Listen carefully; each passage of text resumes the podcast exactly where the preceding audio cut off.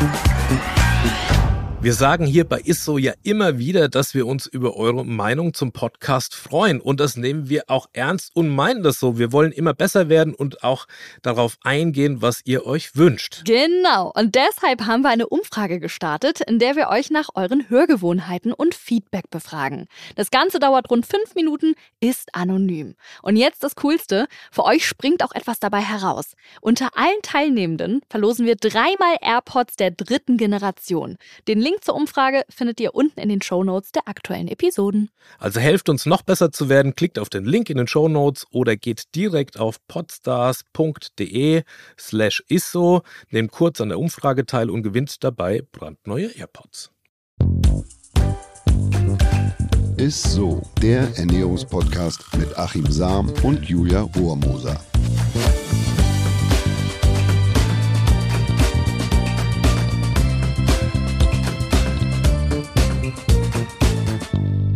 Hallo ihr Lieben, herzlich willkommen zu einer neuen Folge ISSO, dem Ernährungspodcast mit unserem Ernährungswissenschaftler Achim Sam. Und mit meiner Lieblingsmoderatorin Julia Rohrmoser. Hallöchen. Hallöchen. Ja, wir haben heute wieder was ganz Besonderes für euch, weil wir ja immer relativ viele Zuschriften bei Instagram oder auch per E-Mail an isso.edeka.de bekommen, haben wir gedacht, es ist mal wieder Zeit für ein QA. Juhu. Ja, Achim, also heute mal wieder richtig Fragenhagel für dich. Ich hoffe, du hast ausreichend gefrühstückt. ich habe hab heute tatsächlich noch gar nichts gefrühstückt. Oh Gott. Ja, ich bin gespannt, wie du das hier meistern wirst. Und kleiner Hinweis noch, bevor wir loslegen. So wie wir uns über Fragen freuen, freuen wir uns natürlich auch über Abos und Bewertungen auf der Podcast-Plattform eurer Wahl. Also gerne kurz auf die Glocke drücken und am liebsten noch fünf Sterne da lassen. Das dauert ja auch nicht lange. Also, Achim, dann würde würde ich sagen, legen wir direkt mal los mit der ersten Frage. Ne? Bitte. Okay, also ein Hörer schreibt uns. Ich habe die ersten 101 Folgen in den letzten zweieinhalb Monaten komplett durchgehört. Oh, nicht schlecht. Und in fast jeder Folge bekomme ich Tipps, was ich wie konsumieren sollte. Sei es Apfelessig vom Essen, Heidelbeeren, sonnengetränkte Pilze, gute Hülsenfrüchte oder Leinöl am Morgen. Mir ist bewusst, dass es kein ja, Allheilmittel gibt und dass die beste Ernährung individuell ist. Aber wenn man versuchen möchte, alle Tipps umzusetzen, hätte man ein massives Tageskalorienplus. ja, stimmt tatsächlich. Was muss also täglich in den Körper, um den bestmöglichen Effekt für die Gesundheit zu erlangen? Äh, zunächst ist Chapeau, 101 Folgen komplett irgendwie Alles durchgehört. Ist, ist, du, du sollst natürlich nicht irgendwie alle äh, Tipps, äh, die wir oder die ich so von mir gebe, äh, umsetzen. Das wäre natürlich auch nicht gut. Du würdest so, ah, wie du schon sagst, in einem massiven Energieplus irgendwie landen und ähm, naja, also gesundheitsförderlich wäre das sicherlich auch nicht. Ich sehe unseren Podcast äh, tatsächlich wie so eine, wie so eine Art Buffet, von dem man sich bedient und ähm, Ernährung ist individuell, wie wir heute wissen. Das ist ja auch immer das, was ich so erzähle oder versuche so in, in, in die Welt zu tragen. Äh, haben wir gesehen, es gibt eine, eine Studie, also einen Zwillingsvergleich von Elinaf und Segal äh, aus, aus äh, Israel. Und da hat man gesehen, dass äh, Zwillinge selbst unterschiedlich, eineige Zwillinge unterschiedlich reagieren auf bestimmte Lebensmittel, die unterschiedlich verstoffwechseln. Deshalb sehe ich, wie gesagt, den Podcast so, dass du das einfach für dich ausprobierst, was für dich äh, so am, am, am sinnvollsten erscheint, was du verträgst, wie du am besten zurechtkommst und dir sozusagen so, so Cherry-Picking machst, also einfach das rausnimmst, ja. womit du am besten klarkommst. Wenn ich das jetzt so pauschalisieren äh, sollte oder den unseren Podcast zusammenfassen müsste, sau schwer. Ja. Äh, aber ich würde sagen, am besten man versucht möglichst natürlich zu essen ich bin kein Fan von einer bestimmten Ernährungsweise, also, äh, sondern dass man das eigentlich individuell für sich äh, zusammenstellt und zusammenbaut. Das Einzige, was man vielleicht irgendwie noch so sagen kann, wo ich auch glaube, dass es wirklich Sinn macht, ist, wenn man so, so wie die Super Centenarians, also Menschen, die besonders alt werden, die ernähren sich in der Tendenz etwas oder leicht unterkalorisch, so ähnlich wie man es in der japanischen Ernährung macht. Das regt die Autophagie an. Autophagie ist das Zellrecycling und ähm, die Zellerneuerung. Und das ist wichtig, äh, weil es eben gesünder und lebensverlängernd wirkt. Ne? Und das ist ein Prozess, der nimmt im Alter ab. Kann man auch nochmal reinhören in die Folge. Aber das wäre was, wo ich sagen würde, hm, macht durchaus Sinn. Also so eine Art Intervallfasten und leicht unterkalorisch. Aber ich, ich kann den ganzen Podcast ja. nicht zusammen. Vielleicht hörst du dir die restlichen Folgen auch noch an und ziehst das Beste raus. Aber Chapeau, also finde ich großartig. Danke, dass du da reinhörst und uns so, so massiv verfolgst. Auf jeden Danke. Fall. Richtig, richtig cool. Also auf jeden Fall nochmal gucken, nicht nur wovon wir uns ernähren, sondern auch wie, kann man jetzt zusammenfassen. Ja.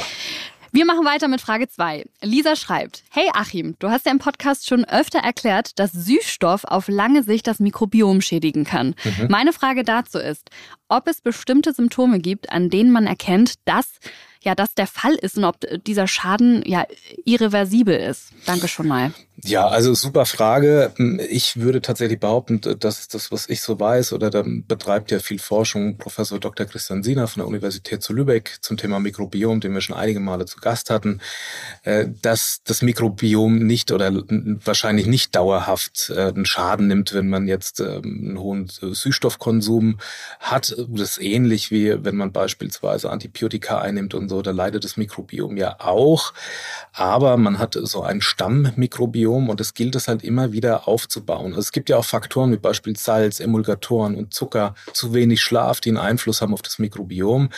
Aber ich würde behaupten, dass man das Mikrobiom auch wieder aufbauen kann oder wieder stabilisieren kann, wieder stärken kann. Es geht ja darum, eine möglichst breite Mikrobiomwiese zu haben, also dass eine gute Besiedelung da ist. Und ähm, da ist es natürlich wichtig, dass man versucht, diese negativen Einflussfaktoren, also dass man vielleicht versucht, weniger Saccharin, Zyclamate, Sucralose, Aspartam, das sind ja die Süßstoffe, ähm, zu sich nimmt und dafür mehr Präbiotika und Probiotika, also quasi so lebende Kulturen Spuren ne? und Ballaststoffe, dass man das sukzessive erhöht. Also jetzt nicht auf einmal quasi die volle Dröhnung in sich reinflößt. Das führt nur auch zu Beschwerden und man denkt dann, oh, das vertrage ich nicht, das ist dann eher weg, sondern dass man dann einfach einen Aufbau für einen Aufbau sorgt. Also langsam anfängt, die Ballaststoffmenge am Tag zu steigern und dann nicht mit der vollen Last reingeht und sich äh, ja Vollkornprodukte au Master reinzieht, sondern einfach versucht, mhm. ja, also Milchsäureprodukte, fermentierte Produkte mehr zu essen, ballaststoffreiche Produkte äh, mehr zu essen und dann so ein bisschen auf sich achtet, dass es eben dann nicht zu Verdauungsproblemen kommt und langsam Aufbau leistet und natürlich darauf achtet, wenn jetzt jemand Antibiotika etc. einnehmen musste, ist ja auch jetzt wieder irgendwie so Erkältungszeit ja, und so ja, ja. und, und äh, ähm, dass man dann eben versucht, es gibt dort da spezielle Produkte, wieder das Mikrobiom wieder zu stärken und aufzubauen. Ne? Ein Antibiotika killt ja Mikroorganismen mhm. und natürlich auch die im, im, im Darm und das führt dann eben zu Problemen und dass man dafür einen ordentlichen Aufbau sorgt. Und dann kann man sicherlich auch das Mikrobiom äh, wieder aufbauen, stärken und äh, ja für eine breite Wiese sorgen. Sehr gut, also es ist nicht für immer kaputt. Achim, jetzt kommen wir zu einer Frage, bei der du aus eigener Erfahrung wahrscheinlich super erzählen kannst. Eva hat uns nämlich geschrieben, ich fahre jetzt, wenn es wärmer wird, wieder Rennrad und stelle mhm. mir immer die Frage, was da die richtige Ernährung ist. Zum Beispiel, wenn man im Nachmittags fährt, was wäre ein gutes Mittagessen für eine Tour von circa 40 Kilometer? Oder wenn ich mal eine Strecke von 100 Kilometer fahre, was wäre dann ein gutes Frühstück oder gute Snacks für unterwegs? Achim ist doch so lange Rennrad gefahren, der könnte bestimmt super Tipps geben, hat sie geschrieben. Ja, das, also, dass sich da mal jemand dran erinnert. Ich erinnere mich da selber kaum dran, dass ich selber mal Rennrad gefahren bin. Aber ich erinnere mich natürlich noch dran, was man irgendwie essen kann und essen sollte. also wenn man jetzt, ähm, je nach Leistungslevel natürlich, ne, also es ist so ein Heidegger Presselassi oder so, diesen Marathons oder laufen Marathons in zwei Stunden durch. Die brauchen da weder was äh, großartig zu essen mhm. und noch irgendwie die Flüssigkeitsspeicher da aufzufüllen. Da reichen die eigenen Energiespeicher aus. Äh, aber wenn die Tour natürlich länger wird, dann muss man vorsorgen und auch dann während der Belastung dann schon anfangen zu essen. Bei mir war immer, also es verschieben sich die Ernährungsregeln so ein bisschen. Ne? Wenn ich im, wenn ich jetzt ein richtiges Rennen fahre, dann muss ich zusehen, dass die Kohlenhydratspeicher, die Glykogenspeicher gut gefüllt sind. Und da war immer so meine Faustregel, drei Stunden vor dem Wettkampf gab es immer eine Portion äh, Pasta. Dann äh, hat man die in drei Stunden verdaut, aber die Glykogenspeicher, die sind gefüllt. Ein kleiner Geheimtipp noch dazu. Ich habe immer, das kann man auch von einer längeren Trainingseinheit mal futtern. Also wenn du jetzt äh, zum Frühstück da schon, schon, schon Nudeln runterkriegst, wenn du jetzt quasi die Ausfahrt vormittags machst. aber immer. Ähm, dass man äh, beispielsweise Trockenaprikosen, würde ich allerdings die ungeschwefelten essen ähm, mhm. dazu futtert, ne, zu einer Kohlenhydratquelle, ist Kalium drin und Kalium ist mit an der Kohlenhydratspeicherung beteiligt. Man greift also, man kann besser auf die Kohlenhydrate, auf mehr Kohlenhydrate, auf mehr Glykogen zurückgreifen oder quasi Apfelsaftschorle. Ein Apfelsaft ist auch Kalium mit drin und das ist eben wichtig letzten Endes bei der, bei der Kohlenhydratspeicherung und dann natürlich auf gute Kohlenhydratquellen achten.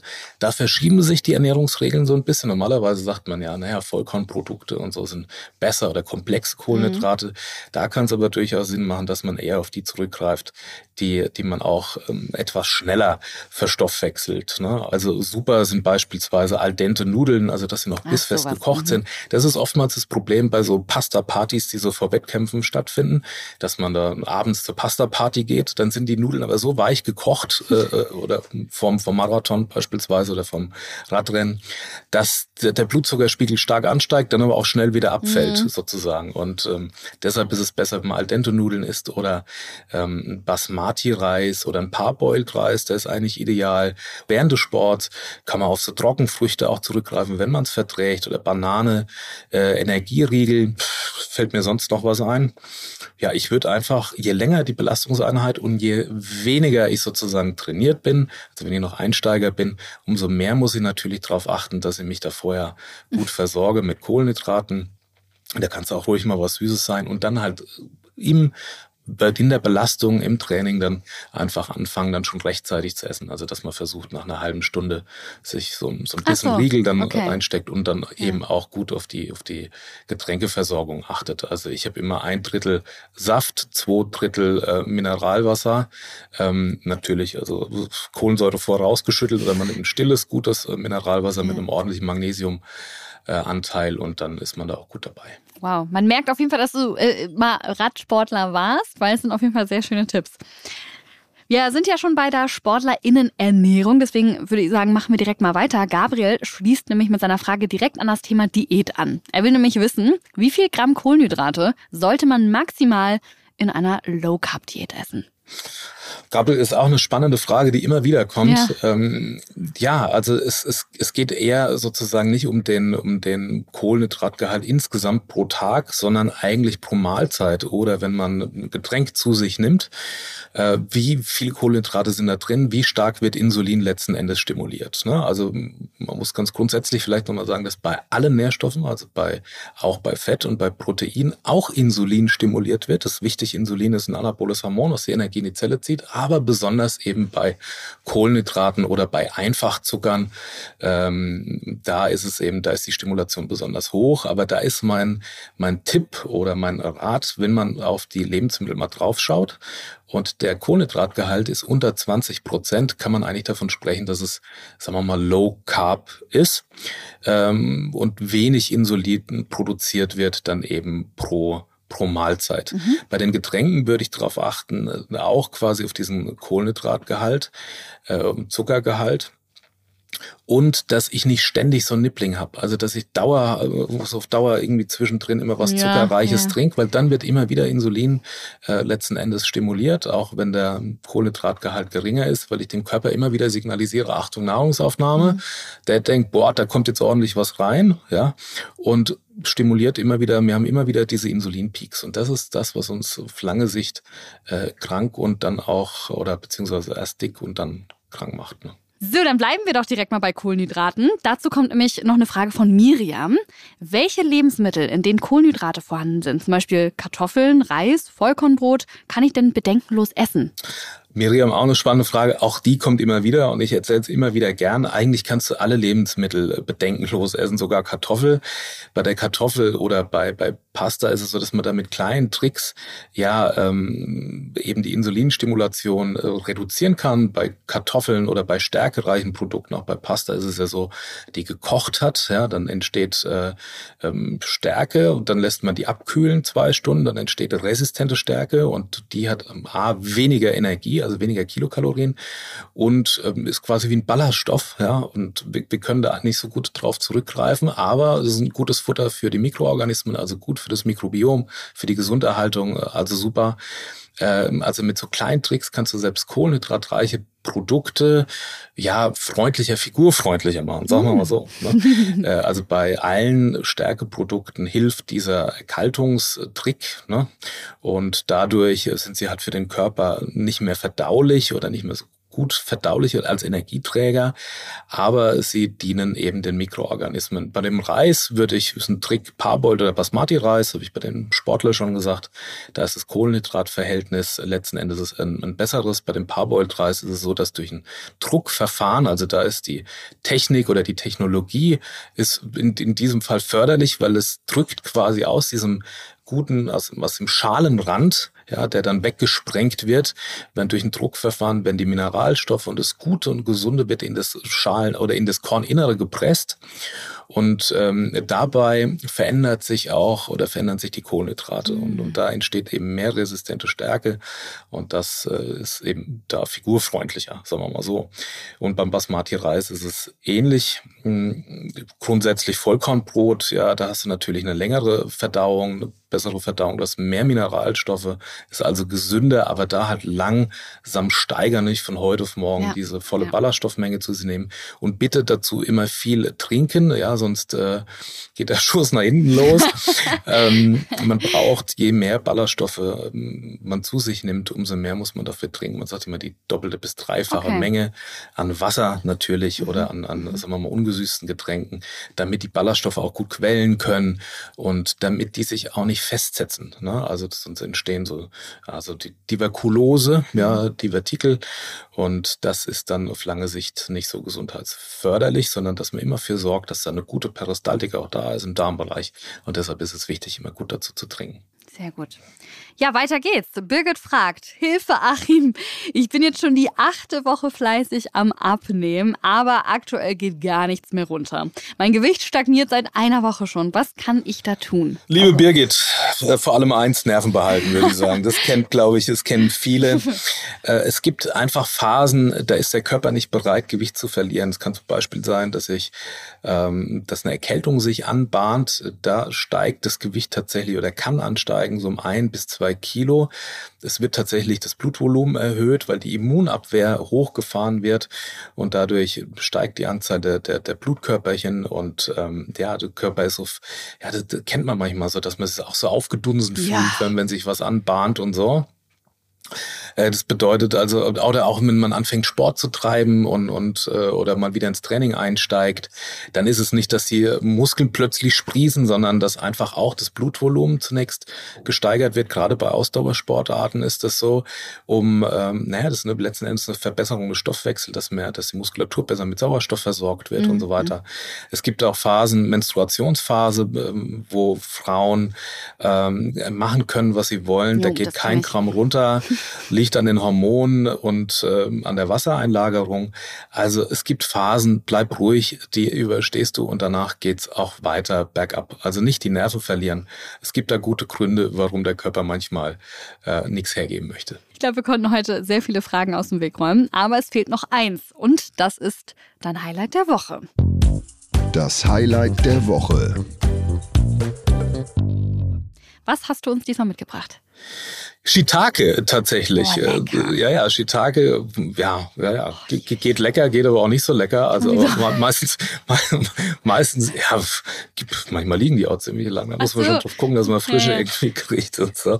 Aber Shiitake gilt in Japan, China als Heilpilz, also es Ski, äh, Lebensenergie regulieren, Yin und Yang ins Gleichgewicht bringen. Äh, traditionell in chinesischen Medizin wird Shiitake auch bei, bei Rheuma, Appetit, Kraftlosigkeit und so eingesetzt zur Optimierung der Blutwerte und zur Lösung von Schleim und bei Rachitis und so weiter.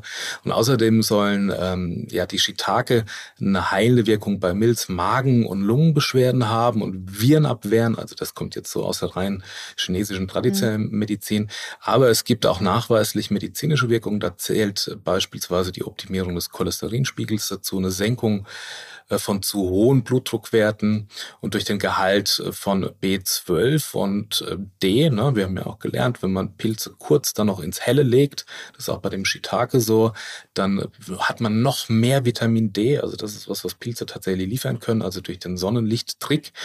Dadurch unterstützt man natürlich den Knochenbau, das Nervensystem und ja, mit Vitamin D muss man ja sowieso gucken, dass man da wir, einigermaßen gut versorgt ist, gerade zur dunklen Jahreszeit.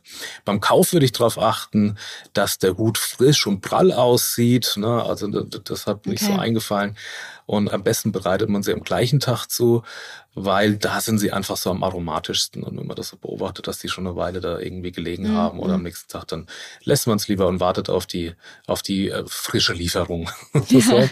Im Gemüsefach, im Kühlschrank kann man sie aber auch problemlos so, so ich, ich sag mal, circa eine Woche lagern wenn man sie so in lockeres Papier anwickelt, ich nehme da manchmal quasi, da gibt's ja diese, dieses Küchen, Küchen, äh, diese Küchenwisch- und Weg-Tücher, äh, ja, ja, ja. da einfach so locker einwickeln und dann vorher mit einer kleinen Bürste irgendwie säubern, damit kein Dreck dran bleibt. Und dann am besten, ich mache die mit Olivenöl, ein bisschen Zwiebeln, ein bisschen Knoblauch in der Pfanne anbraten. Und dann kann man die auch wunderbar ohne irgendwas anderes so weghapsen. Ich riech's förmlich schon. Gut. Durchs Mikro. Gut. So soll es sein. ja, das war's dann auch schon, ihr Lieben. Vielen Dank fürs Zuhören. Und wenn ihr weitere Fragen habt, schickt sie uns gerne über Instagram oder einfach per Mail an isso.edeka.de. Und damit sagen wir Tschüss und bis nächste Woche. Tschüss, Isso. Ciao. Dieser Podcast wird euch präsentiert von Edeka. Wir lieben Lebensmittel.